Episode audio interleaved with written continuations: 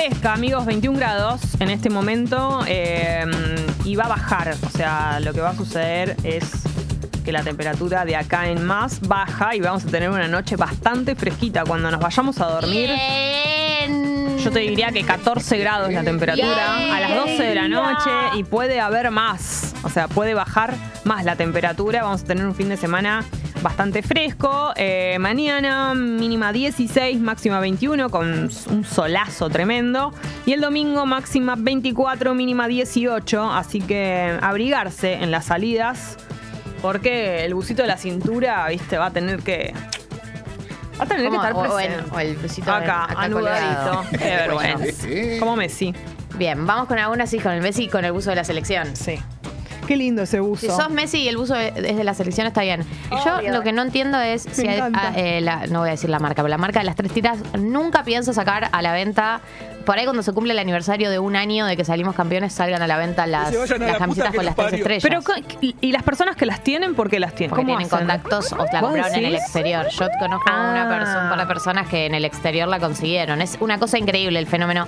Pero a nivel, eh, en los festejos que hubo de la, de la selección, el partido con Panamá y Curazao, eh, los músicos que fueron a tocar, que estaban con la camiseta de la selección, las dos estrellas ni a ellos les pudieron No, dar, nada. ¿entendés? Tremendo. Solo la tuvo la T y la M y. Santiago del Moro la cosa. tiene, la, se la puso una vez para Decido, Hermano. Es verdad. Te juro que los cuento con los dedos de la mano. Dadatina.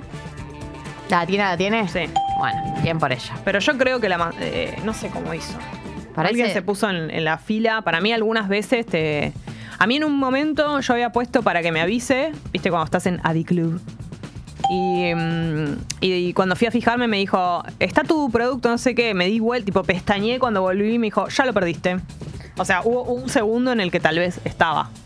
Pero Un había microsegundo. había un truquito que era que en las talles de niño, que tal vez un talle de niño grande te entra, esas sí estaban, pero Claro, sí, sí, tenés que ir al, al sector niños. Bueno, por ahí, por ahí conseguís. Vos, que sos- vos sos chiquita por ahí. es verdad que mm, las truchas están muy bien. Sí, obvio, bueno, pero ¿Qué lo que querés que digo te es, diga? no estaría mal que las tres tiras haga su laburo. Sí, la trucha del Dibu quiero. Sí. Ah, la de Dada es trucha, dicen. Bueno, ahí tenés. Ah, bueno. Parece verdadera. Vamos con las noticias, sí. Arrancamos con un dato que salió ayer. Vieron que siempre mm, se suele actualizar los datos de pobreza e indigencia después de que salga la inflación del mes y eh, eso actualice los parámetros de la canasta básica alimentaria y la canasta básica total que representan eh, indigencia y pobreza respectivamente. Bueno, ¿qué, ¿cuál es el dato? Según el INDEC, 11,5 millones de personas se ubicaron por debajo de la línea de la pobreza este segundo semestre del 2022. O sea, este dato es segundo semestre del 2022, últimos seis meses del 2022, segunda mitad del año del 2022. Un 39,2% de la población. O sea, tenemos, según el INDEC, el segundo semestre del 2022 tuvimos un 39,2% de pobres. ¿Qué quiere decir estar por debajo de la línea de la pobreza?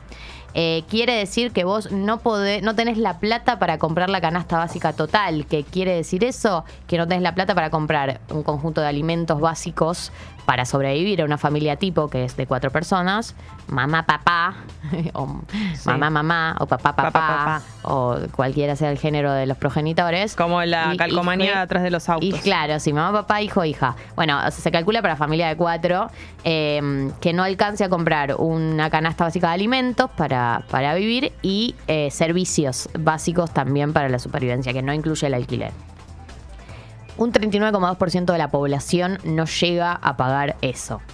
Eh, y la indigencia se fue al 8,1% de la población. La pobreza subió y la indigencia bajó. La pobreza subió un 2,7% con respecto al semestre anterior, o sea, con respecto al primer semestre del 2022. Del primer semestre del 2022 al segundo aumentó un 2,7 un 2,7 puntos. Y la indigencia bajó 0,7 con respecto al semestre anterior. ¿Sí? Entonces estos son un poco los números de pobreza e indigencia eh, que escalan cuando hablamos de niñeces, lo cual es un parámetro bastante grave porque habla un poco de en qué condiciones están criando los niños de la Argentina.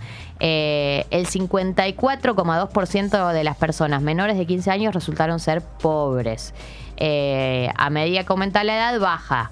45% para el grupo entre 15 y 29, 35% para el grupo entre 30 y 64 y 14,5% para mayores de 65. ¿sí? Así que esos son un poco los datos de pobreza y de indigencia que salieron en el informe que eh, lanza el INDEX sobre el, 2000, el segundo semestre del 2022.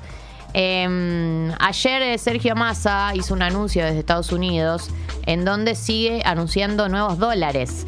Eh, a partir de este lunes se va a implementar un dólar agro eh, con el que se va a buscar fortalecer el segundo trimestre de las reservas. ¿En qué consiste este dólar agro? Que se le va a ofrecer un cambio diferencial por 30 días para el complejo sojero y de 90 días para las exportaciones de bienes a las economías regionales.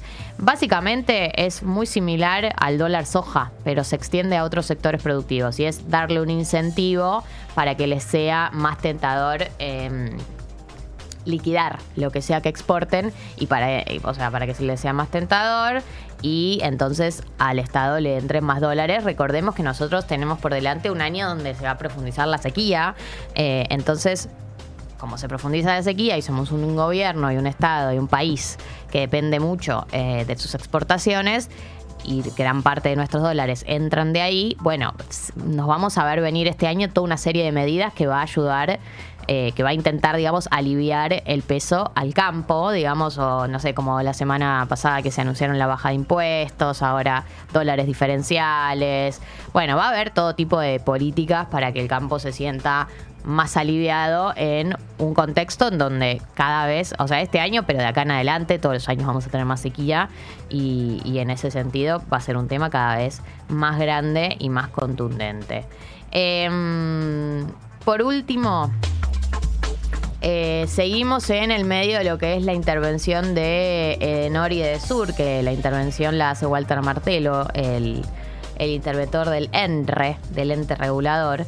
Em, y les dijeron a tanto de Nor como de Sur que tienen que comprometerse a que el 34% de lo que recauden a, a través de las tarifas tiene que ser destinado a financiar inversiones, porque uno de los eh, problemas que tenemos de por qué se corta tanto la luz o por qué tenemos problemas en distribución es porque falta inversión en el universo de eh, la energía. Algunos dicen que es porque tenemos tarifas bajas, otros dicen que es porque se la quieren quedar toda y no quieren invertirla. Bueno, los motivos no lo sabemos, pero la realidad es que venimos de un aumento de tarifas eh, que se viene ajustando un poquito más por inflación que antes. y lo que se, se busca con estas medidas es que ese aumento en las tarifas se vea reflejado en la inversión, loco, estamos pagando más. Entonces, bueno, quiero recibir un mejor servicio, no quiero que la, luz se corte durante 36 horas eh, seguidas. Si bien es verdad que eh, para las olas de calor que tuvimos este año, eh, nunca vamos a estar preparados. O sea, para estas olas, para el nivel de ola de calor que tuvimos este verano, no va a estar preparado de Nor y de Sur nunca. Porque nadie está preparado para ese nivel de olas de calor y de y de picos de, de utilización de todo lo que tiene que ver con la energía. Así que, bueno, esas son un poco las noticias y aquí se las hemos contado.